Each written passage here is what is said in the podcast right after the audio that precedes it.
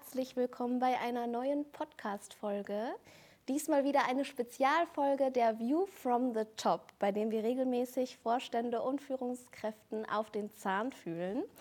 Heute mit Post-Generaldirektor Stellvertreter und äh, Vorstand für Briefe und Finanzen, Walter Oblin. Herzlich willkommen. Vielen Dank für die Einladung. Schön, dass Sie da sind. Schön, dass Sie die Zeit gefunden haben an einem Montagmorgen. Sehr gerne. Nachdem wir schon Ihre Vorstandskollegen Georg Pölzel und Peter Umumdum begrüßen durften, bilden Sie heute das goldene oder komplettieren Sie heute das gelb-goldene Trio. ähm, und ich gebe direkt weiter an Thomas, der Sie heute mit einigen Fragen löchern wird. Wir werden ihn auf den Zahn fühlen. Nicht so streng, keine Sorge. Wir wollen auch ein bisschen die Person hinter der Position kennenlernen und ich würde sagen, wir starten direkt los. Ja, unbedingt. Daria, vielen herzlichen Dank, dass du das auch heute machst. Der Max, ähm, der normalerweise hier sitzt, der hat äh, leider ist ein bisschen erkrankt und du bist eingesprungen und finde es ganz großartig, dass wir das auch einmal gemeinsam machen. Aber natürlich, Walter, herzlichen Dank, dass du da bist. Äh, Riesenfreude. Ja. ähm, du äh, bildest sozusagen wirklich das dritte Glied der, ich würde mal sagen, südösterreichischen Phalanx äh, bei der Post. Ähm, die der Postvorstand ist unglaublich, wenn man so möchte, homogen. Äh, wir reden über lauter Technikabsolventen. Also auch du mhm. hast Technik studiert, in deinem Fall Maschinenbauwirtschaft, äh, auch in Graz, äh, wie Peter und Georg. Und bist zwar Kärntner und kein Steirer, aber dementsprechend ein Südösterreicher. Ähm, Finanzvorstand mittlerweile seit über zehn Jahren. Ähm, wir kennen uns, glaube ich, ein bisschen länger als das. Das heißt, ähnlich wie auch bei Peter Um und Um und Georg Bölzl schon eine sehr lange Beziehung. Vielen herzlichen Dank, dass du dir Zeit nimmst, da zu sein. Sehr gerne, freue mich sehr. Ähm, deine Karriere, ähm, wir haben mit dem äh, Peter Um und Um zuletzt gesprochen, er, hat, er ist von zwei ehemaligen McKinsey-Beratern umgeben, äh, er hat das recht locker genommen, fand das eigentlich ganz positiv. Äh, es ist ja nicht nur so, dass ihr beide von McKinsey kommt, sondern natürlich auch ein, ein Teil der zweiten Führungsebene der Post. Ähm, das merkt man, glaube ich, auch in der Art und Weise, wie das Unternehmen geführt wird. Äh, für uns als Portfolio-Manager, äh, wir kommen dann später noch einmal darauf, ähm, ein Fels in der Brandung, wenn man so möchte. Wir kommen auf diese Positionierung dann auch noch zu sprechen. Du warst nach McKinsey ähm, kurz in einem, auch in einem Unternehmen ähm, im kaufmännischen Bereich tätig, bei der Sortec, bist aber dann relativ bald schon in die äh, österreichische Post AG gekommen, hast zuerst die Konzernstrategie geleitet. Das ist auch ein Thema, das wir uns heute ein bisschen näher anschauen werden. Wie denkt man überhaupt Strategie?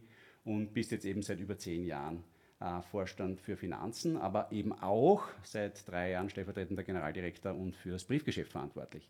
Und damit möchte ich auch gleich in den ersten Teil eintreten, nämlich in das Thema Organisation, äh, Finanzvorstand, was macht man da eigentlich so? Äh, ich habe es auf der Website gesehen, du hast eigentlich acht Verantwortungsbereiche so unter dir. Das ist ein ganz schön breites Feld. Genau. Also du hast ja schon sehr viel erklärt. Wir sind zu dritt im Vorstand. Jeder von uns hat eine Querschnittsverantwortung, aber auch eine Geschäftsverantwortung. Bei mir sozusagen die Querschnittsverantwortung ist das Finanzressort als mhm. Finanzvorstand. Das war sozusagen die ausschließliche Tätigkeit, wenn man so sagen möchte, äh, meiner ersten sieben Jahre als Vorstand. Und dann haben wir vor vier Jahren mhm. den Vorstand verkleinert und da hat jeder dann ein, ein Job Enrichment, wie wir manchmal sagen, bekommen. Bei mir war das spannend bleibt. Genau, damit es spannend bleibt, damit es abwechslungsreich bleibt. Bei mir war das das Briefgeschäft eben, also macht nach wie vor die Hälfte unseres äh. Umsatzes aus ähm, und ist nach wie vor der, der stärkste Ergebnisbringer. Ähm, und insofern habe ich sozusagen einerseits diese Geschäftsverantwortung für das Briefgeschäft mit, mit äh, ja, einem Kollegen, der das Briefgeschäft operativ leitet, ja. einem Geschäftsbereich Business Solutions, wo wir ja. rund um das Briefgeschäft äh, Geschäftsprozesslösungen für große österreichische Banken Versicherungen für den öffentlichen Sektor anbieten. Das sind Dinge wie Scannen, genau, Konvertieren, das ist von, von, Digitalisierung von Eingangspost, also Scannen, mhm. Auslesen, mit maschineller Intelligenz bearbeiten. Mhm. Und auf der sozusagen Ausgangsseite im Dokumentenbereich drucken wir jeden fünften Brief, den wir auch zustellen, mhm. Kontoauszüge, äh, AGB-Aussendungen, Telekomrechnungen etc. Mhm. Ähm, also das, das Briefgeschäft, das Geschäft Business Solutions, also sozusagen sind die Bereiche, wo ich, wo ich Geschäftsverantwortung habe.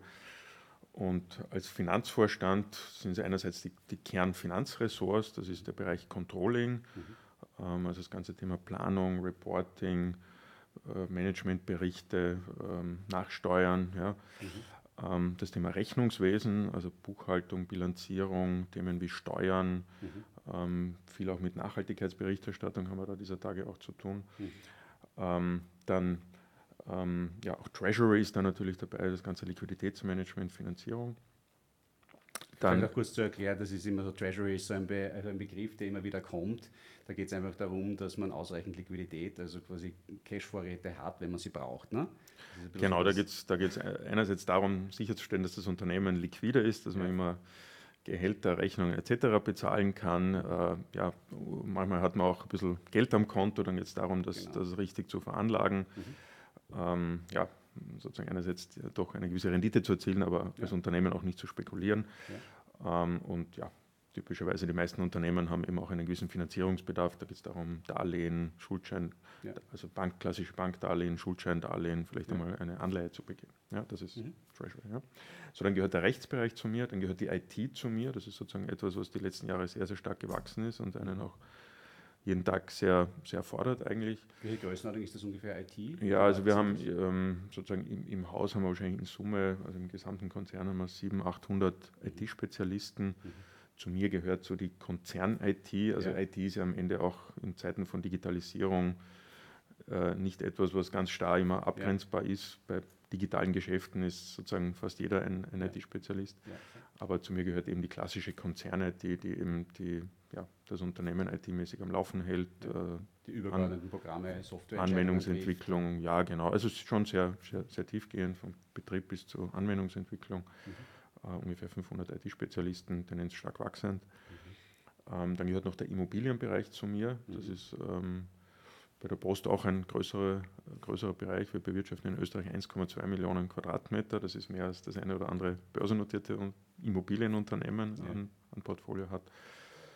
Ja, und äh, dann, dann, gehören sozusagen auch die, die Bank, die, die Finanzverantwortlichen unserer großen Geschäfte direkt äh, sozusagen zu meinem Portfolio. Also der Finanzvorstand der Bank, auch wenn die Bank natürlich ein, ja. eine eigene Aktiengesellschaft ja. ist, aber indirekt Coach ist sozusagen, ja. das ist auch meine Coaching-Verantwortung. Das sind dann diese so. sogenannten fachlichen Reporting-Lines, wenn man so genau. sagt. Quasi disziplinär genau. kann man irgendwo bei jemand anderen hängen, aber fachlich äh, ist vor allem die Risikoseite, glaube ich, auch der Bank 99 nicht. Ja, also Finanz, Finanzrisikovorstand, mhm. der Marktfolgevorstand genau. sozusagen. Ja.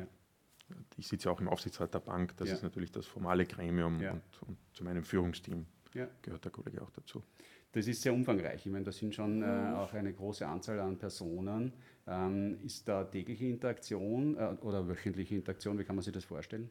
Ja, also wir, ich, ich habe so einen Rhythmus mit meinen äh, Direct Reports, dass wir so zweiwöchentlich einen schon fix haben, wo mhm. wir sozusagen unter vier Augen dann mhm. verschiedene Themen bes besprechen. Ähm, dann habe ich so alle zwei bis vier Wochen so einmal alle Kollegen zusammen. Mhm es sind ja doch die gemeinsamen Themen, nicht, ja, nicht ja. so, dass man da jeden Tag ist dann auch nicht sehr effizient, weil es doch sehr unterschiedliche Themen sind. Ja. Ja, und dann sieht man sich aber, würde sagen, doch irgendwie alle zwei, drei Tage irgendwo in verschiedenen Meetings, mal ein Lenkungsausschuss zu einem Projekt da, eine ja, Aufsichtsratssitzung dort. Also wir, wir haben schon sehr viel Kontakt und dann ja, telefoniert man dazwischen zu aktuellen Themen. Du sprichst das gerade an, quasi mal ein Lenkungsausschuss dort, ein Lenkungsausschuss da, mal ein Projekt. Äh, dein Alltag ist äh, im Meeting. Genau, also der, der Alltag ist ein, ein, sozusagen von mit Terminen durchgetakteter Tag typischerweise, der halt irgendwie so, weiß nicht, gegen neun beginnt mhm. äh, und, und würde sagen, die, die klassischen Besprechungen dann irgendwo gegen 18, 18.30 vielleicht mhm. enden, manchmal früher, manchmal später. Dann kommt vielleicht, kommen, kommt vielleicht noch die eine oder andere Abendveranstaltung dazu, ja. mal ein internes ja, Abschlussmeeting ja. äh, eines Projektes, wo man auch mal was feiert oder mhm. irgendeine externe Veranstaltung. Mhm. Als Postvorstand geht es auch darum, ein bisschen in der Stakeholder-Community äh, sein Gesicht zu zeigen, sich zu vernetzen. Ich habe ja auch eine Kundenverantwortung. Jeder ja jedes österreichische Unternehmen ist auch Briefkunde der österreichischen Post. Mhm. Viele sehr große Kunden im Handel, Banken, Versicherungen mit mhm. zweistelligen Millionenumsätzen. Da ja. geht es auch darum, Kundenbeziehungen regelmäßig zu pflegen. Da war der, ähm, der Georg äh, Bölzl hat das immer auch so, so, so, griffig immer dargestellt. Es ist eben so, der Kunde der Post ist nicht zwingend quasi der Privatkunde, von dem man glaubt. Das ist der Empfängerkunde, der kriegt das zugestellt.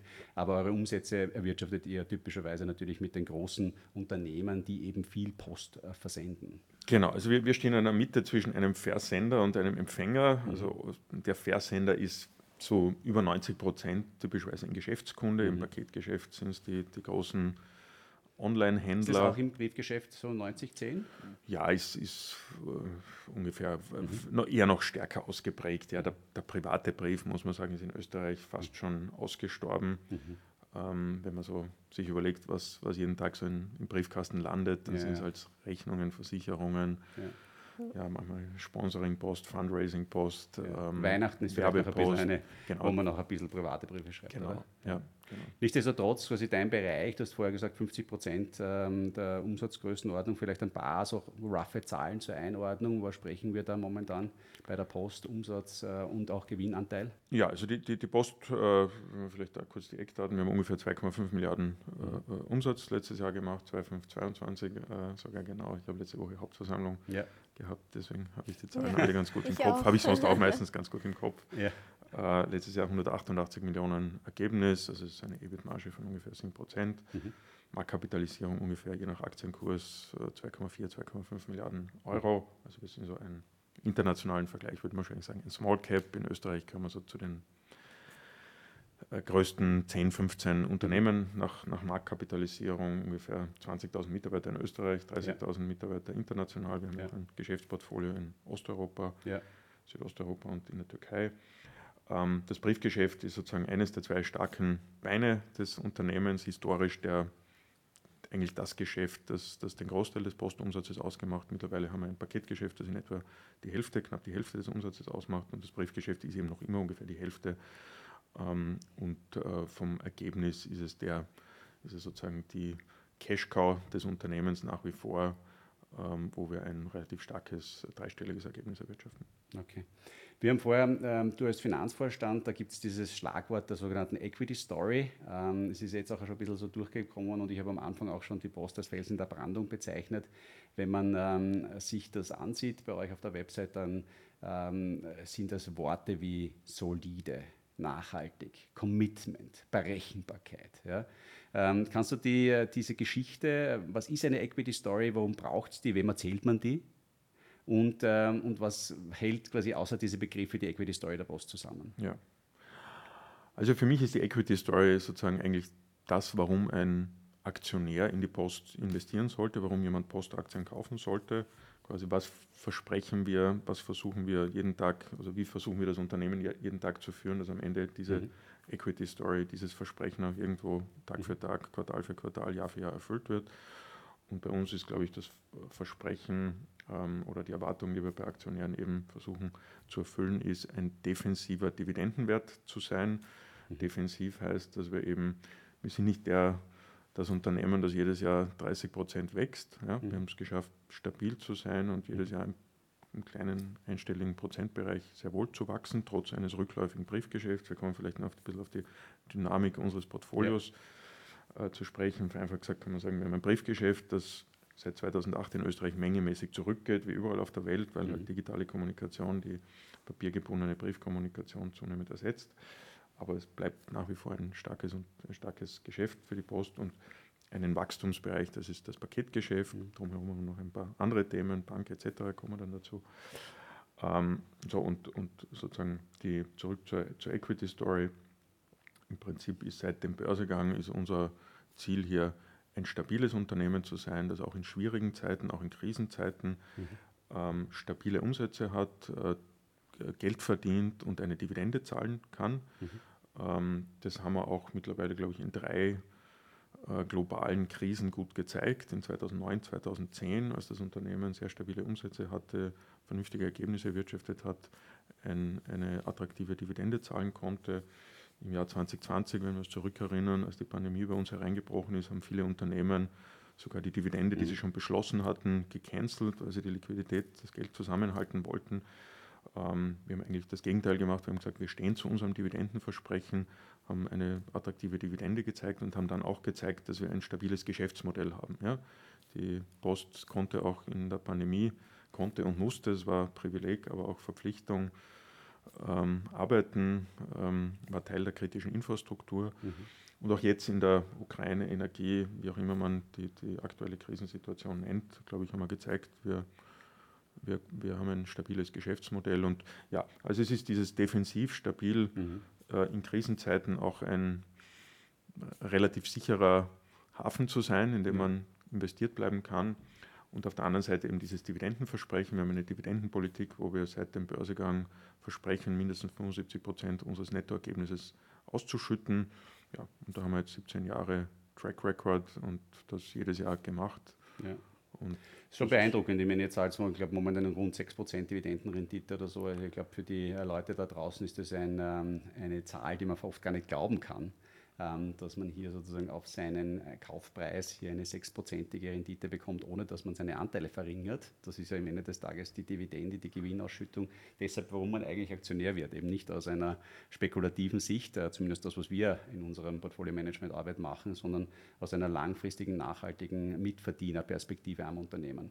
Jetzt verdient ihr ähm, knapp 52 Prozent eures Ergebnisses für ähm, die österreichische Bevölkerung über die Beteiligung der ÖPAC der österreichischen Beteiligungs AG, äh, knapp 48 Prozent im Streubesitz, wobei natürlich auch da wahrscheinlich einige größere, stabile ähm, Halter dabei sein werden.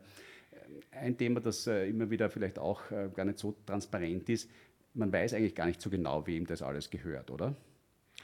Richtig, man, man hat, glaube ich, einen, einen ganz guten Überblick. Ja. Äh, bei uns ist es der Kernaktionär äh, Österreichische Beteiligungs AG, die ÖPAG mit den 52,7 Prozent. Ähm, und dann führt man regelmäßig gewisse Untersuchungen durch, mhm. Äh, wie die Aktionärstruktur sonst aussieht. Das sind natürlich überwiegend institutionelle Investoren. Ähm, da ist natürlich mittlerweile auch ganz viel sogenanntes passiv gemanagtes mhm. Geld dabei, also ETFs, Index-Tracker, wo ja. im Wesentlichen Computer halt irgendwo Aktien kaufen und verkaufen, ja. um einen Index abzubilden. Mit denen kann man auch nicht mehr sprechen, ja, ja. wie mit dem klassischen Fondsmanager. Ja. Ähm, wir haben auch private Aktionäre natürlich dabei, viele Mitarbeiter, die in der Postaktie investiert genau. sind. Aber wie du vorhin gesagt hast, man führt Erhebungen durch. Also das ist jetzt nicht, was man auf einem Knopfdruck genau. quasi irgendwo sehen kann, sondern man muss im Wesentlichen qualitativ zunächst einmal schauen, um irgendwelche quantitativen Zahlen hier zu bekommen, wem gehöre ich eigentlich. Und bis ins letzte Detail kann man es eigentlich gar nicht erfahren, ähm, weil die äh, Transparenzketten zwischen den sogenannten Verwahrstellen einfach nicht vollständig gegeben sind. Genau. Und das ändert sich auch jeden Tag. Es werden ja. jeden Tag Aktien gehandelt. Ja. Fonds kaufen, verkaufen. Ja. Es auch Hedgefonds, die dann mal einsteigen und auch irgendwie Leerverkäufe machen etc. Ja. Bei uns Gott sei Dank ja. eher seltener und, und weniger ausgeprägt. Deswegen haben wir auch einen ganz guten, stabilen Verlauf, glaube ich. Aber ja, ist in der Tat, man weiß nie genau, wer Aktionär ist. Ein Thema, das, äh, bevor wir sozusagen für das aus meiner Sicht zumindest noch spannende Thema, nämlich Portfoliostrategie kommen, ähm, das, äh, das ich schon anschneiden wollte, weil du auch unser erster Finanzvorstand bist, der hier sitzt, ist diese grundsätzliche Frage des Jahreszyklus.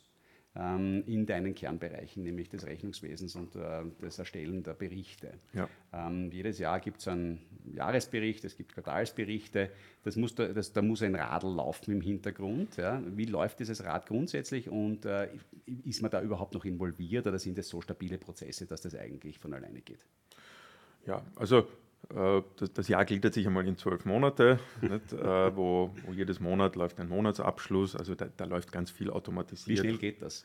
Wie schnell äh, hast du da Zugriff? Auf? Also wir haben so am, am zweiten, dritten Arbeitstag nach äh, Monatsabschluss haben wir so die ersten Umsatzflashes, wie wir, wie mhm. wir das nennen, also wo wir fürs, fürs Portfolio ungefähr eine sehr präzise Einschätzung schon bekommen auf mhm. Basis mhm ja, 95 äh, Prozent gebuchter Rechnungen, wo der, mhm. oder, oder eigentlich fast 100 Prozent gebuchter Rechnungen, mhm. wo, wo der Umsatz zu liegen kommt. Ist das, was macht das? Ist das SAP oder was sind das für Genau, Systeme? also wir haben wie viele große Unternehmen haben wir SAP im Einsatz. Mhm. Ähm, aber die, die Herausforderung ist dann halt über 50 Beteiligungen, da einen Konzernumsatz ja. zu konsolidieren. Ja. Aber ich würde sagen, also am, am dritten, vierten Arbeitstag wissen wir ganz gut, welchen Umsatz wir im Konzern hatten. Zwei, drei Tage später kommt so ein, ein EBIT-Flash, wie wir das nennen, also wo, wo dann auch die, die Ergebnisse alle durchgebucht sind. Mhm. Ähm, und ja, vielleicht auch da ganz kurz EBIT. Ähm, so ein Begriff, äh, ich kann mich noch erinnern aus meiner Zeit in Kalifornien, da gab es Leute, die liefen mit T-Shirts herum, wo EBIT oder EBITDA drauf stand. Ähm, wir sprechen über Earnings before Interest and Taxes, also genau. eine operative Leistungskennzahl. Das heißt, das Ergebnis, bevor ich irgendwie Steuern und, äh, und Zinsen, äh, also die ganze Finanzierungsbrille des Unternehmens mit einbeziehen würde und in dem Fall allerdings schon ähm, mit Nachabschreibung, also sozusagen was den Refinanzierungsbedarf genau. des Unternehmens in die Investmentsseite genau. sehen würde. Genau. Also jetzt vereinfacht gesagt, danke für die, für die Erläuterung und sorry, dass man da doch mit ein paar naja, Abkürzungen und ein bisschen ja äh, Jargon agiert, aber im Wesentlichen für ein Unternehmen ist entscheidend, dass man Kunden hat und mit denen Umsätze macht. Das ist sozusagen das Geld, das, das reinkommt. Das ist nicht gleich der Gewinn, weil da hat man noch eine, eine Kostenstruktur, äh, Gehälter, äh, bei uns ganz viel Transportdienstleistungen, äh, Abschreibungen etc. Mhm. Und die zweite wichtige Kennzahl ist eben Gewinn und Gewinn sozusagen gibt es verschiedene Zeilen der Gewinn- und Verlustrechnung, die man da typischerweise heranzieht. Für uns ist eigentlich die Hauptkennzahl ist das EBIT, das ist, mhm. so wie du richtig gesagt hast, das operative Ergebnis mhm. nach Abschreibungen, mhm. aber eben vor Steuern und, und, und Finanzierungskosten. Abschreibungen vielleicht auch noch ganz kurz. Äh, also im Wesentlichen eine über die Jahre geglättete Investitionspolitik, wenn man so sagen möchte. Also wo man halt sagt, äh, aufgrund der Buchhaltung, wenn ich einmal etwas kaufe, dann muss ich das nicht auf einmal sozusagen direkt in mein Ergebnis hineinbringen, sondern erst über viele Jahre, weil ich benutze es ja auch über viele Jahre. Genau. Das ist im Wesentlichen sozusagen eine buchhalterische Größenordnung, die darstellen soll, wie sich ein großes Investment auf mein jährliches genau, Ergebnis einstellt. Genau, die Idee einer Gewiss, äh, Gewinn- und Verlustrechnung ist sozusagen periodengerecht irgendwie. Mhm. Einerseits die, die der Leistung, die man in der Periode erbracht hat, die, die Umsätze darzustellen. Ja. Auch bei Umsatz ist nicht immer das Geld, das reinkommt, landet in der Periode in der Gewinn- und Verlustrechnung. Ja. Gibt es manchmal eine Einmalzahlung vielleicht für eine Leistung, die man ja. über zwei, drei Jahre erbringt, die wird dann auch abgegrenzt. Abgegrenzt, genau. Und auf der Kostenseite ist es quasi der Ressourcenverbrauch. Mhm monetär bewertet, der in einer Periode stattfindet. Und das ist, wenn man ein, weiß nicht, ein Logistikzentrum hat und das über 30 ja. Jahre abschreibt, dann mhm. wird ein Dreißigstel dieser genau. Ressource, die man investiert hat, quasi in einem Jahr verbraucht. Das ist und das macht es ja regelmäßig. Logistikzentren bauen. genau, jetzt Zeit. haben wir gerade 500 Millionen haben wir in Österreich investiert, um im Paketgeschäft wachsen zu können, eine ja. performante Infrastruktur zu haben, schnell Pakete zustellen zu können. Ja. ja.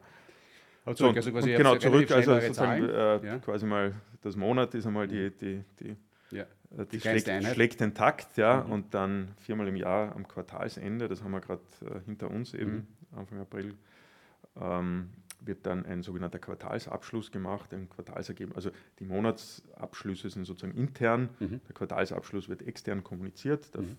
kommunizieren wir dann ein Quartalsergebnis und ja, und da bringt man sich dann als, als Finanzvorstand ein bisschen ein. Da gibt es dann die eine oder andere, das eine oder andere Bilanzierungsthema, wo man mhm. innerhalb einer verpflichtenden Rechnungslegung, die man natürlich zu beachten hat, mhm.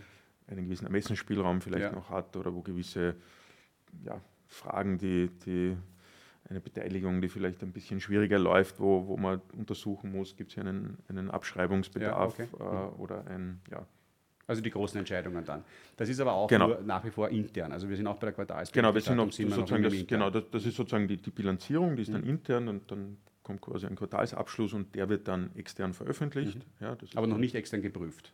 Nein, der, der wird nicht geprüft, mhm. wobei wir natürlich Usus ist, dass man schwierigere oder ein bisschen äh, herausforderndere Themen auch unterjährig mit dem Wirtschaftsprüfer ja. diskutiert. So, und äh, sozusagen der Höhepunkt des, äh, des, des, Jahreszyklus im Finanzbereich ist natürlich der Jahresabschluss, äh, wo, wo, ja, wo dann auch die Wirtschaftsprüfung läuft, also ein externer Wirtschaftsprüfer. In unserem Fall ist es die BDO, eben die Bücher des Unternehmens prüft, von der Frage, ist das Geld, das wir ausweisen auf unseren Konten, mhm. ist das auch tatsächlich ja. bei den Banken ja. äh, vorhanden? Also haben wir auch Erlebnisse gehabt, möchte jetzt keine Namen nennen, ja. wo, wo man irgendwann draufgekommen ist, dass das nicht da ist. War, über die Frage eben, ja, werden gewisse Rückstellungen im, im Personalbereich, Abfertigungsrückstellungen, Jubiläumsgeld, wenn die richtig gebildet. Mhm. Äh, das heißt, das sind Positionen dann, die dann sozusagen als Verpflichtung des Unternehmens für viele Jahre mehr oder weniger heruntergebrochen werden auf den Wert von heute. Und das ist natürlich ein Prozess, der mit vielen wie sagen, Variablen einhergeht. Nicht? Also quasi, wie schaut die Verzinsung in Zukunft genau. aus, was kann ich damit verdienen? Also das ist am Ende des Tages dieser Rückstellungsprozess, wo man sich einfach fragt, quasi, was habe ich, was, wenn ich alles genau. heute zahlen müsste, wie viel müsste ich auf die Seite geben? Genau, genau. Ja. So, und dann, dann gibt es halt Fragen, ob die Vermögenswerte, die man in einer Bilanz aufweist, von, von Firmenwerten über ja, Investitionen, in die man aktiviert hat, sind die auch werthaltig? Ja? ja. Also ein äh, wir haben ein Auto, ja, ist der jetzt am, am einfachsten Beispiel, wir haben 8000 Zustellautos, ja, ja, ist der Wert, den wir in der Bilanz haben, ja. entspricht das auch dem Wert dieser Autos, ja, ja. das ist vielleicht die, die einfache. Wie lange ist dann der, die BDO da bei euch im Haus oder wie kann man sich so einen Prüfungsprozess vorstellen, wie lange dauert das? also das beginnt mit der sogenannten Vorprüfung, die Kollegen kommen dann meistens so im Herbst, so Oktober, November und da, mhm. da wird schon mal irgendwo 80 Prozent einmal der, der wesentlichen Sachverhalte wird durchgegangen, einmal mhm. vorgeprüft, wie man das nennt, damit man dann also es ist dann die, die äh, wenn dann einmal das Jahr vorbei ist, dann muss alles sehr schnell sehr gehen. Schnell, ja. Also dann nicht, haben, wir, haben wir irgendwo, wenn wir aus den Weihnachtsferien zurückkommen, sozusagen sind die Zahlen einmal gebucht, dann, mhm. wie gesagt, gibt es ein paar größere Fragen und dann mhm. sagt das Unternehmen, das ist jetzt mein Abschluss. Mhm. mhm. Und ja, Mitte, Ende Februar äh, müssen wir diese Berichte bereits an unseren Aufsichtsrat verschicken und dann hat man in Wahrheit zwei, drei Wochen Zeit, wo diese doch sehr komplexe, mhm. dieses komplexe Zahlenwerk, das ja aus 50 Gesellschaften, die ja, auch einzeln ja. geprüft sind, mhm. besteht, äh, dann auch prüfen muss. Deswegen wird da ganz viel vorher geprüft und dann mhm. quasi nur noch die letzten Zahlen nochmal kritisch Verstehen. angeschaut und, ja. final geprüft.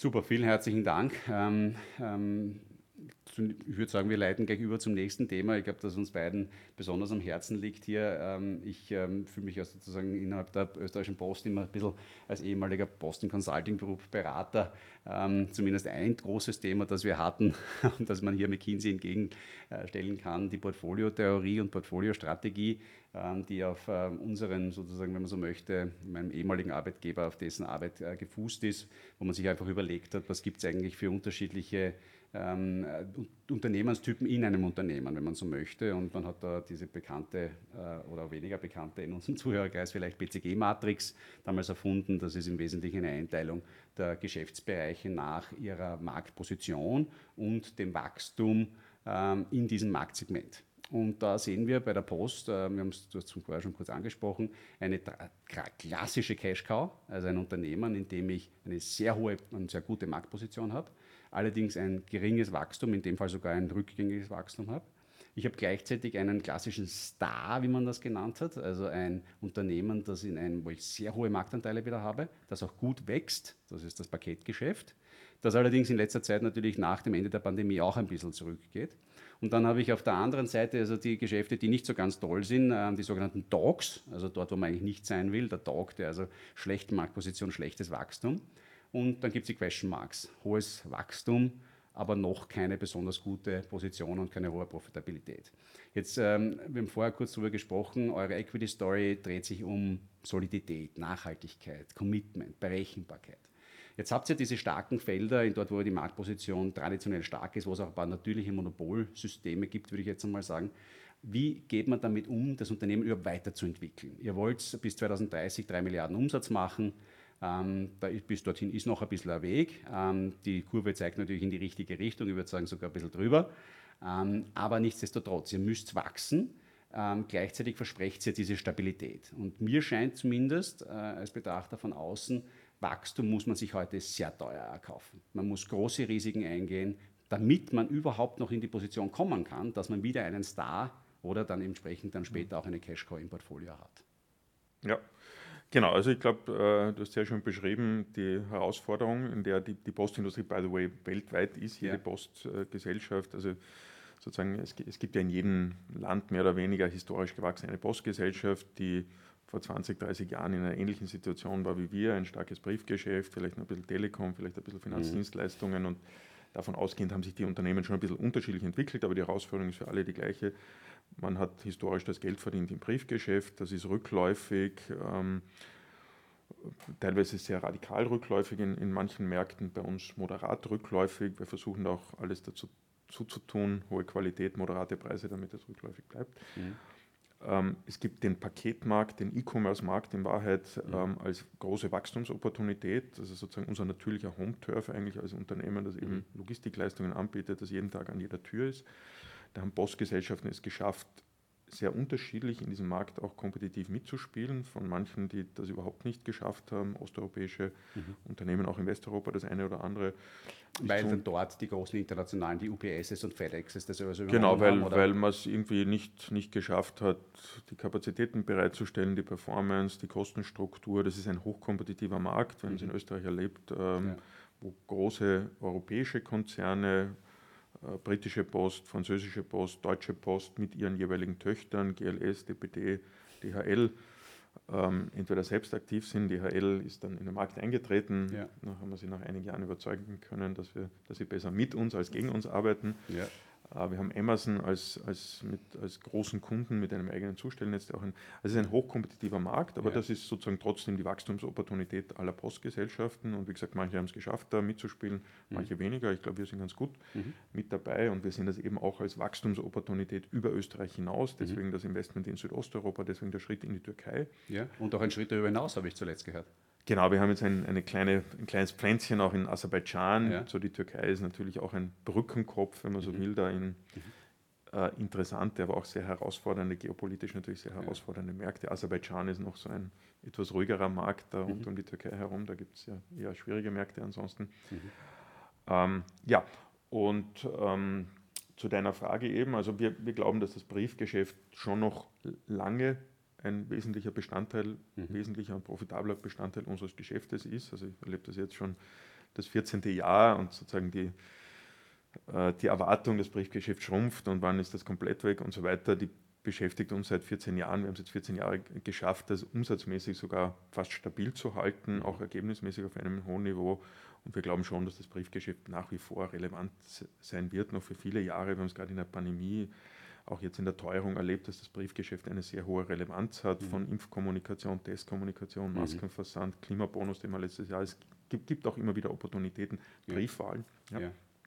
Dann ist sicherlich in unserem Portfolio ist, so wie du das richtig beschrieben hast, das Paketgeschäft ist das Geschäft, wo wir glauben, wo wir eine starke Marktposition haben, nach wie vor ein, ein Marktwachstum sehen. Ja, wir sind jetzt in einem sehr, sehr stürmischen Wachstum, in einer Konsolidierungsphase, mhm. ja, wo, glaube ich, da ein bisschen jetzt mal ein Durchatmen passiert. Mhm. Ja, die, die, Menschen haben natürlich jetzt zwei, drei Jahre alles gekauft, jetzt wollen sie wieder reisen, ausgehen. Ja. Inflation führt dazu, dass sie weniger. Aber langfristig ist Österreich, alle unsere Märkte sind hinter UK, also hinter reiferen E-Commerce-Märkten wie UK, USA zurück.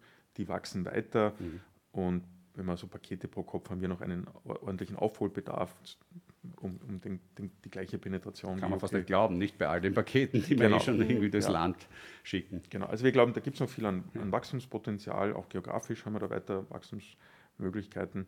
Ja, und dann äh, haben wir durchaus ein paar weitere Pferde im Rennen und eines, wo wir in der Tat ein größeres Investment eingegangen sind die letzten Jahre, ist unsere Bank, die Bank mhm. 99. Wir glauben fest daran, dass eine Post im Finanzdienstleistungsgeschäft eine Opportunität vorfindet. Mhm. Warum? Wir haben ein Filialnetz. Ja. Auch wenn Banking natürlich zunehmend digital stattfindet, gibt es doch sehr viele Menschen, die eine Anlaufstelle, eine persönliche Anlaufstelle für Bankgeschäft brauchen. Wir mhm. haben ein Filialnetz, wo wir quasi zu Grenzkosten auch Bankdienstleistungen anbieten können. Das ist ein großer Kostenvorteil gegenüber herkömmlichen mhm. Bankgeschäften. Wir haben eine starke Postmarke, die dafür steht. Wenn du zu Grenzkosten sagst, das ist, glaube ich, das auch so ein Begriff, der ganz spannend ist. Ähm, das heißt im Wesentlichen, du hast bereits Infrastruktur da. Genau. Die das Filiale ist sozusagen da, der, die Frau oder der, die Postlerin oder der Postler hinterm Schalter ist da, das Bargeld ist in der Kasse mhm. und es ist mit relativ wenig Zusatzkosten möglich, hier auch Bankgeschäfte zu machen, Einzahlungen, Auszahlungen, dem Kunden äh, ein, ein, neues Konto zu eröffnen, mhm. vielleicht einen, ein einfaches Kreditprodukt zu vermitteln, ja. ja ähm, Kreditkarten etc. Also genau, geringe Zusatzkosten auf Basis einer bestehenden Infrastruktur, mhm. während eben andere Banken, die nur ein Bankgeschäft haben, eine Filiale quasi nur mit dem Bankgeschäft verdienen müssen. Ja. So. ja. Und, und da investieren wir kräftig, glauben auch, dass wir da äh, jetzt die Phase der Hochlaufverluste mhm. bald hinter uns lassen werden, wollen da nächstes Jahr ähm, Break-Even erreichen mhm. und dann eigentlich in die Gewinnzone kommen. Die Zinswende gibt uns da auch einen Rückenwind. Ja. ja, und dann haben wir immer wieder so, ich würde sagen, Optionen für die Zukunft, ähm, wo wir kleinere Geschäfte haben, wo wir glauben, dass sich die auch entwickeln können. Fulfillment zum Beispiel, also die Lagerlogistik, die Verpackung für mhm. E-Commerce-Händler, ähm, Soft-IT-Geschäfte, Betrieb und Bau von Online-Shops. Ja. Mhm. Ähm, also es gibt da ein Portfolio an Optionen, das sind kleinere Geschäfte, digitale Werbung, ja, die Post ist zum Beispiel ein mit Flugblatt und adressierter Werbepost ein wichtiger Werbekanal für den Handel. Ja, ja du hast vorher ähm, immer schon erwähnt, immer, du sprichst äh, bis dato auch immer vom Brief, aber Brief und Werbepost, wie es ja auch genau. offiziell heißt, das heißt, ein großer Teil dessen, was versendet wird, ist natürlich auch Werbepost, also nicht adressierte Post, wenn ich das richtig sozusagen in der Abgrenzung habe. So, sowohl adressiert als auch unadressiert, mhm. sozusagen die Abgrenzung ist, der, der, klassische Brief hat eher eine Information, eine Rechnung, eine, ja, eine irgendein Bescheid, der mit der Post kommt. Werbepost ist sozusagen etwas, was an viele geht, mit, einer, mit gleichem Inhalt. Und das gibt es sowohl unadressiert als auch adressiert. Unadressiert ist es das klassische Flugblatt, ein sehr, sehr starkes und wichtiges Werbemedium für den, für den Handel, insbesondere für den Lebensmittelhandel, mhm. also für Spar, Biller, Hofer, wie alle unsere großen Kunden heißen. Ähm, und dann gibt es auch die adressierte Werbepost. Das ist also, ich weiß nicht, das Geburtstagsmailing mit einem Gutschein, das man von einem Händler, in dessen Kundenkartei man mhm. ist, bekommt. Ähm, und das sind natürlich auch strukturell rückläufige Märkte. Mhm. Und der Trend geht dort natürlich auch in Richtung digitale Werbung. Und da haben wir auch ein paar Pflänzchen, einen Aktionsfinder, eine digitale mhm. Prospektplattform. Äh, wir haben jetzt gerade so eine Angebotsplattform Juhu äh, gelauncht. Aber nichtsdestotrotz, das ist doch alles auch, die Größenordnungen sind natürlich ähm, ähm, massiv unterschiedlich. Nicht? Ich, ich habe dieses äh, große Briefgeschäft. Ähm, ich habe dieses große Paketgeschäft. Das ist alles so ganz core zu meiner Logistik-Basisdienstleistung. Ähm, und dann habe ich ein paar so Pflänzchen, wie du sie natürlich auch erwähnst. Und ich habe einerseits diese Equity Story, die sich ganz stark auf den Core hält. Und andererseits muss ich aber in gewisser Weise, um meine Wachstumsziele zu erreichen, auch, ähm, auch da hinein kommunizieren. Ist das tatsächlich häufig ein, ein, ein, Zielkonflikt oder sagst du quasi über dieses Grenzkostenargument komme ich irgendwie hin, eine, am Ende des Tages muss ich etwas bauen, was immer sich sozusagen runterbrechen lässt auf einen Wettbewerbsvorteil, den ich habe. Und dann macht das alles Sinn. Ja, also ich, ich, ich glaube, es geht da schon auch darum, dass das nicht ähm, unabhängige Geschäfte sind, sondern dass das in Summe ein Ökosystem ist, mhm. das sowohl beim Kunden zusammenkommt, ja, sei es jetzt ein, ich weiß nicht, ein großer österreichischer Händler, von dem die Post der, der, der, sozusagen adressierte Briefe verschickt, der Werbepost verschickt, der Pakete verschickt, der Fulfillment-Dienstleistungen bezieht, aber auch beim Konsumenten, der eben einen Briefkasten hat, der Pakete aufgibt, der vielleicht ein Bankkunde ist, der vielleicht in unserem Marktplatz äh, einkauft. Mhm. Also es ist schon ein Ökosystem mhm. mit einer starken Marke, die wir eben versuchen mit, mit Inhalten, die irgendwie zueinander passen, auch operativ bestimmt zusammengehören und bestimmte Synergien haben, auszufüllen. Ja? Ähm, aber natürlich äh, geht es auch darum, auch als Finanzvorstand zu unterscheiden, was sind die Dinge, die uns wirklich auch ökonomisch tragen. Das mhm. ist das Briefgeschäft, das Paketgeschäft und hoffentlich in Zukunft auch das Bankgeschäft. Mhm. Und was sind Themen, die das dann abrunden, Optionen vielleicht für die Zukunft sind, uns diese jeweiligen Geschäfte auch stärken. Ja? Mhm. Also beispielsweise der Umstand, dass wir eine große Transaktionsdruckerei, also Transaktionsdruck nennt man eben Druck von Rechnungen, mhm. Kontoauszügen, Versicherungspolizen etc. Das sozusagen ist auch eine Abrundung des Briefgeschäfts, auch eine gewisse Absicherung ja, in einem Wettbewerbsumfeld. Also es geht immer darum, auch ein bisschen in diesem Ökosystem zu denken und, und die Themen nicht ganz alleine zu betrachten. Ökosystem äh, hat auch das Wort Öko drinnen. Ähm, ein zentraler Baustein der Markenkommunikation der österreichischen Post AG ist das Thema Nachhaltigkeit. Ähm, das scheint sehr, sehr gut zu funktionieren, ähm, nicht nur in echt. Ähm, eure CO2-Reduktionszahlen sind beeindruckend und kommen offensichtlich auch bei den Leuten an. Die österreichische Post AG ist im Segment Transport und Logistik die Nummer eins in unserem eigenen Portfolio. Das heißt, aus der Wahrnehmung unserer Anleger in unserem Voting als das am nachhaltigsten wirtschaftende Unternehmen äh, dargestellt diese Nachhaltigkeit scheint bei euch alles zu durchdringen, äh, bis hin in deinen Bereich Rechnungswesen und Treasury, in dem auch das Thema Gender Balance angesiedelt ist, habe ich gesehen. Ähm, das ist jetzt seit geraumer Zeit so und ähm, spiegelt sich in, vielleicht in den drei wichtigen strategischen Säulen wieder. Wie würdest du das sehen? Ja, also wenn man, wenn man auf unsere Strategiekommunikation schaut, mhm. dann haben wir da vier Stoßrichtungen, Marktführerschaft, Verteidigung und Kerngeschäft, Wachstum, rund um das Kerngeschäft in nahen Märkten, wie wir das nennen. Und ähm, sozusagen die dritte Stoßrichtung ist beim Konsumenten noch äh, unser, unser System, Ökosystem auszubauen. Da geht es um die Bank und viele andere. Und in der Mitte ist ein zentraler grüner Pfeil, in, sozusagen, mhm. wie wir das auch verbildlichen, und das ist das Thema Nachhaltigkeit. Ja. Und ich glaube, da sind wir wirklich Überzeugungstäter, auch mit einem Track Record, wo wir nicht erst seit gestern drüber reden, ja. sondern eigentlich seit mittlerweile zwölf Jahren auch tun. Wir haben im Jahr 2011 ähm, in Österreich ein Programm CO2-neutrale Zustellung eingeführt, ähm, haben damals begonnen, uns mit sozusagen Effizienzmöglichkeiten im im, im Nachhaltig also CO2-Reduktion äh, zu beschäftigen, haben uns mit alternativen Technologien begonnen zu beschäftigen, haben damals die ersten Elektroautos in der Zustellung eingeführt. Da haben wir mittlerweile eben zwölf Jahre Erfahrung, mittlerweile eine Elektroflotte von 3000 Autos. Ja, und die ersten Batterien, wie ich gehört habe, die dann ausgebaut werden und dann sozusagen als Batteriespeicher genau, genau, weiterverwendet werden. Genau, und viele laufen auch nach zwölf Jahren noch, ja. noch exzellent. Ähm, haben mit Photovoltaik begonnen und verschiedenen anderen Themen. Ähm, ja, und haben jetzt zwölf Jahre Track Record, haben jetzt auch nach vorne uns sehr ambitionierte Ziele gesetzt, äh, minus 30 Prozent CO2, also wollen unseren Beitrag zu den 1,5 Grad leisten, mhm. ähm, etwa bis 2030 minus 30 Prozent CO2-Reduktion. Ähm, und das ja immer in steigenden Bei steigenden Mengen, genau. Bei steigenden Mengen, das ist ja nicht so einfach. Nicht. Also am Ende des Tages wird immer mehr gefahren.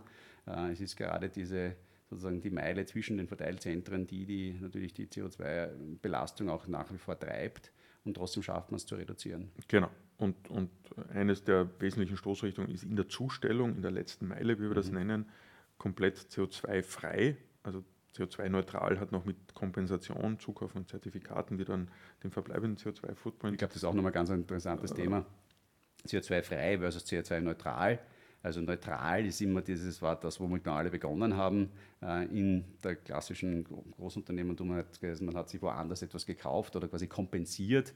Das waren oft diese Regenwaldprojekte, wenn man so gemeinhin sagen darf. Aber hier ist man jetzt auf dem Weg zum CO2-freien, das heißt nicht mehr nur neutral. Ich glaube, das ist auch ganz wichtig für die Konsumenten draußen, dass lernen, das zu unterscheiden. Das sind oft so die kleinen Nuancen, die ein bisschen verloren gehen. Aber hier sprechen wir dann tatsächlich über Elektromobilität und sozusagen keine Kompensation mehr, sondern tatsächlich kein CO2-Ausstoß an der Quelle. Genau. Und, und, konkret heißt das, dass wir eben in der Zustellung 2030 in Österreich keinen Verbrennermotor mehr einsetzen wollen. Ja? Mhm. Wir haben letztes Jahr aufgehört, Verbrenner zu kaufen, weil natürlich die Autos bei uns mhm. sieben, acht Jahre laufen. Ja.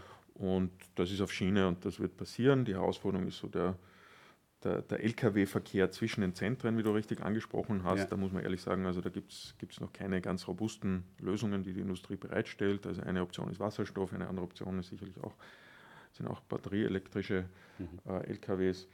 Ja, und, und äh, natürlich ist es wichtig, Gutes zu tun, aber auch das entsprechend zu kommunizieren. Und da sind wir dann beim Thema Nachhaltigkeitsberichterstattung. Auch da haben wir sehr viel gelernt haben und eine sehr lange Geschichte schon, haben 2007 den ersten Nachhaltigkeitsbericht äh, veröffentlicht, als eines der ersten mhm. sagen, äh, Industrie- und sicherlich ersten Logistikunternehmen in Österreich. Und ja, der, der, ist immer größer, umfassender geworden, sind natürlich auch viele gesetzliche Anforderungen dazugekommen. Der letzte ist, glaube ich, 170 Seiten stark.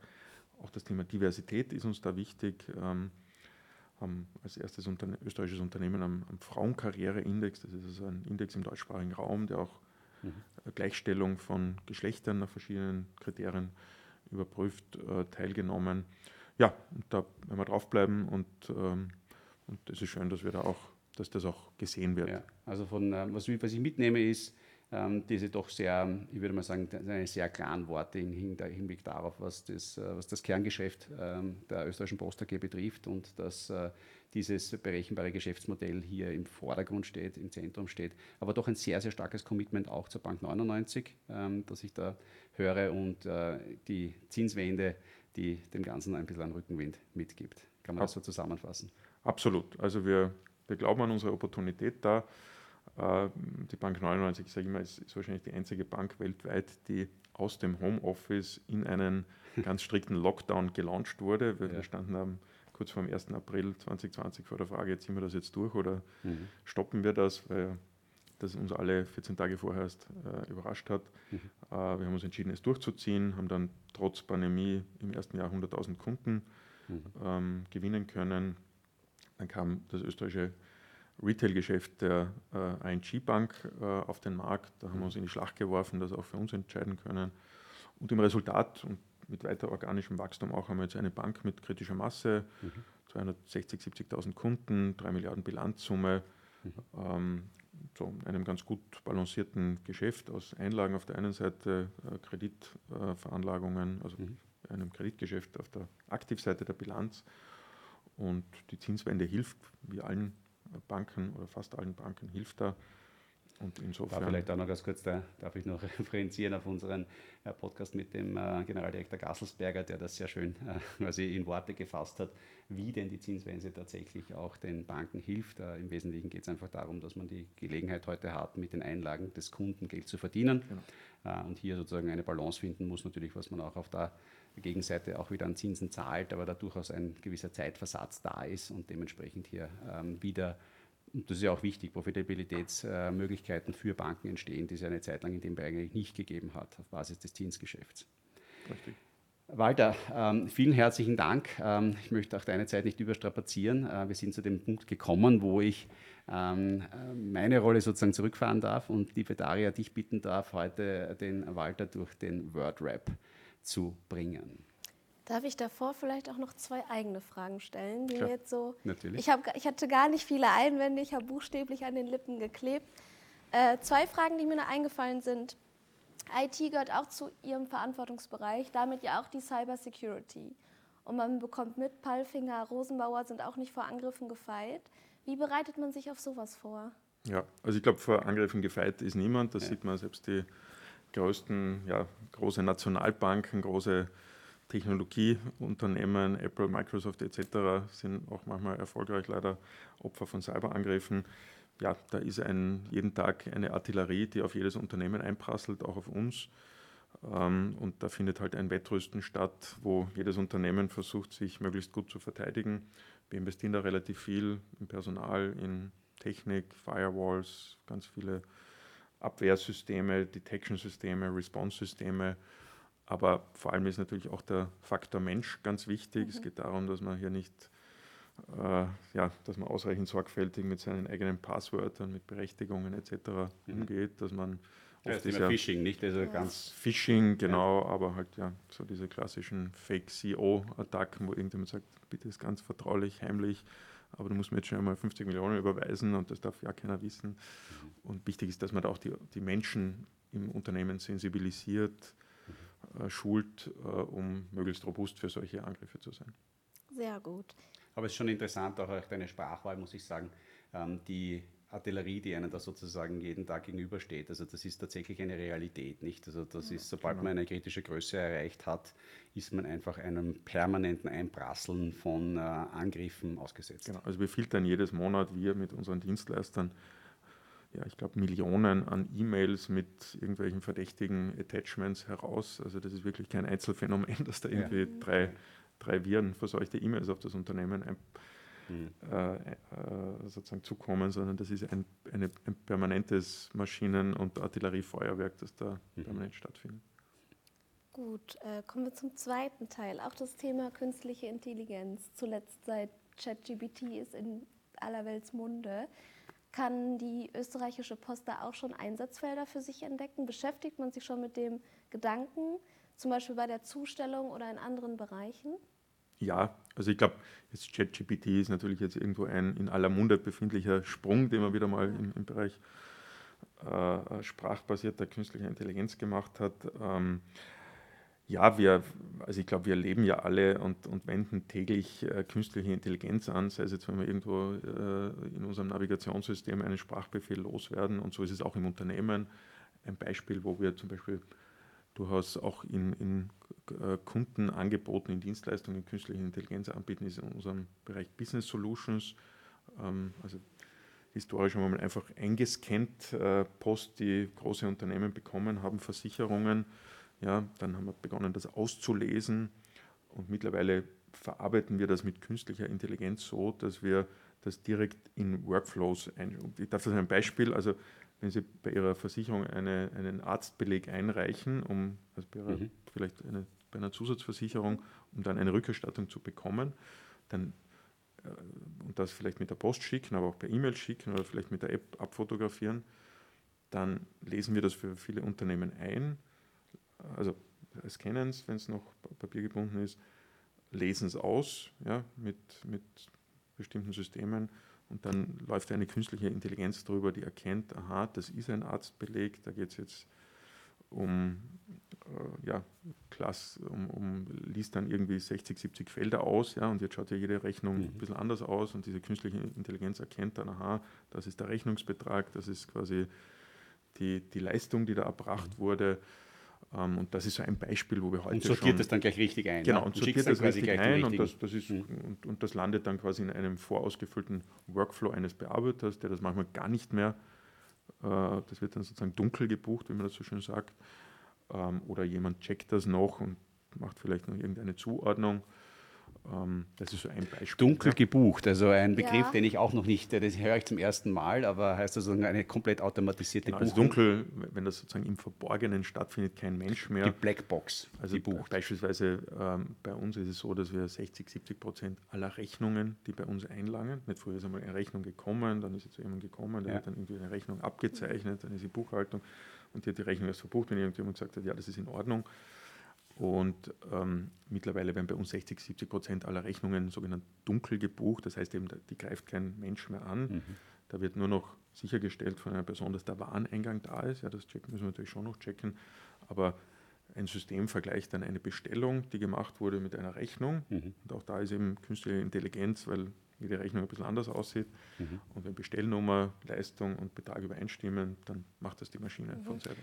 Bei uns werden 100 Prozent der Transaktionen unserer Anleger dunkel gebucht, ähm, was aber natürlich nur deshalb möglich ist, weil wir eben sehr standardisiert und halt sehr einheitlich sind und dementsprechend gibt es quasi keinen großen Urwald an unterschiedlichen Dingen. Ähm, und das ermöglicht uns auch überhaupt erst das anzubieten, was wir anbieten, ähm, dass eben die Transaktionen vollständig automatisiert durchbearbeitet werden durch unsere eigenen Systeme. So, jetzt aber zurück jetzt zu dir, aber, Daria. Ja, vielen Dank für diesen extrem breiten, unglaublich breiten Einblick. Äh, kommen wir zum persönlichen Teil. Unsere sieben schnellen Fragen, sieben Halbsätze, die Sie vervollständigen dürfen. Angefangen mit Zufrieden bin ich wahrscheinlich viel zu selten dafür, dass man ein sehr privilegiertes Leben führt, aber eine gewisse Grundunzufriedenheit ist vielleicht auch Teil des Antriebs, den man jeden Tag verspürt. Wenn ich nicht arbeite? Da bin ich gern draußen, im Winter auf Bergen mit meiner Skitourenausrüstung, im Sommer auf meinem Rennrad. Auch viel in Kärnten noch unterwegs? Auch gerne in Kärnten, ja. Das glaube ich. An meinem Job mag ich am meisten mit äh, spannenden, tollen Menschen an sehr abwechslungsreichen Aufgabenstellungen jeden Tag arbeiten zu dürfen. Aber verzichten könnte ich auch? Auf viele bürokratische Regularien, denen wir unterworfen sind und die uns viel Energie kosten, die wir lieber in sinnvollere Themen investieren würden. Das glaube ich auch sofort. Dieses Buch sollte man lesen. Also ich glaube, man sollte mehrere Bücher lesen. ähm, ein sehr spannendes Buch, das ich zuletzt gelesen habe, Acht Tage im Mai von einem deutschen Historiker namens Volker Ulrich. Beschreibt die letzten acht Kriegstage des Zweiten Weltkriegs und macht einen Aus- und Rückblick auf das, was davor und danach passiert ist. Und ich glaube, tut uns gut, auch mit dem Teil unserer Geschichte uns immer wieder zu beschäftigen. Auf jeden Fall. Auch wir haben gerade erst drüber gesprochen, über ein Theaterstück. Ja, vielleicht ziemlich off-topic, aber ähm, weil du eben 8. Mai erwähnst und 45, ähm, im Burgtheater wird gerade ein zeitgenössisches Stück ähm, aufgeführt, Drei Winter von einer kroatischen Schriftstellerin. Äh, und ich muss sagen, ich gehe sehr viel ins Theater und äh, habe in letzter Zeit einige Produktionen gesehen, die mich nicht überzeugt haben, aber das ist wirklich fantastisch und äh, das sollte man sehen.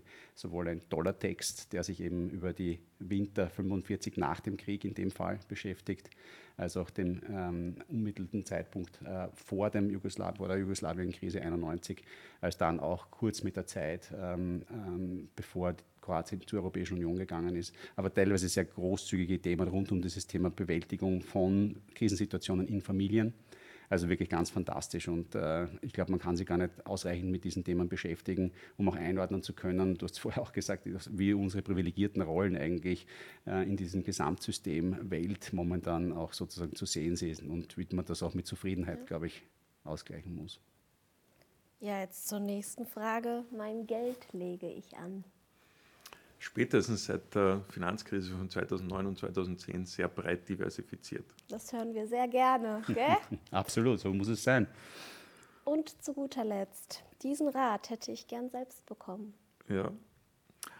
Also ich war vor, glaube ich, drei, vier Wochen, war Klaus Mekele in, im Musikverein. Klaus Mekele ist ein, einer der weltweiten Star-Nachwuchsdirigenten, ist 27, ist heute schon Leiter von zwei Orchestern, Osloer Philharmonie und dem Orchestre de Paris. Und hat ein ganz tolles Konzert gegeben und ist nachher interviewt worden vom Intendanten des Musikvereins und der hat so eine ähnliche Frage bekommen.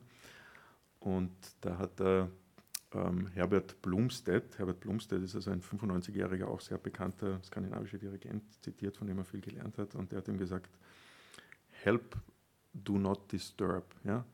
Also so im Sinne von Dirigenten, sind dann am besten, wenn sie ein Orchester spielen lassen, wenn es gut spielt, aber unterstützen dort, wo es Unterstützung braucht. Ja. Und ich glaube, das ist auch etwas, wo, wo, was Manager sehr beherzigen können, schon Impulse setzen, unterstützen, aber nicht den Leuten auf die Nerven gehen, wo sie selber eigentlich sehr gut äh, unterwegs sind. Können wir auch, glaube ich, bei der Erziehung unserer Kinder gut beherzigen. Also, ja. mhm. das haben wir gemerkt. Do not disturb. Ja. Sehr gut, das ist ein schöner Abschlusssatz. Vielen Dank. Vielen Dank. Vielen Dank auch von meiner Seite. Walter, war großartig. Äh, danke, dass du dir die Zeit genommen hast. Ich glaube, wir sind wieder sehr lange gelaufen, aber ich glaube, es ist sehr kurzweilig geworden, sehr, sehr breit. Äh, ich hoffe, ihr da draußen wisst heute ein bisschen mehr als davor. Ähm, und Daria, vielleicht für dich zum, zum Abschluss. Die Worte, genau. Ja, ich verweise immer gerne auf unser Wissquiz, das wöchentliche Wissensquiz, äh, aus dem wir hier auch wieder sehr viel Material schöpfen können. Ähm, beantwortet uns doch dieses Mal unter der Podcast-Folge, von wo ihr gerade zuhört. Der Max erwähnt das immer, seid ihr im Auto in der Mittagspause. Mich würde es wirklich interessieren. Beantwortet uns das, ob wir guten Abend, guten Tag, gute Nacht wünschen. Und ich freue mich auf das nächste Gespräch.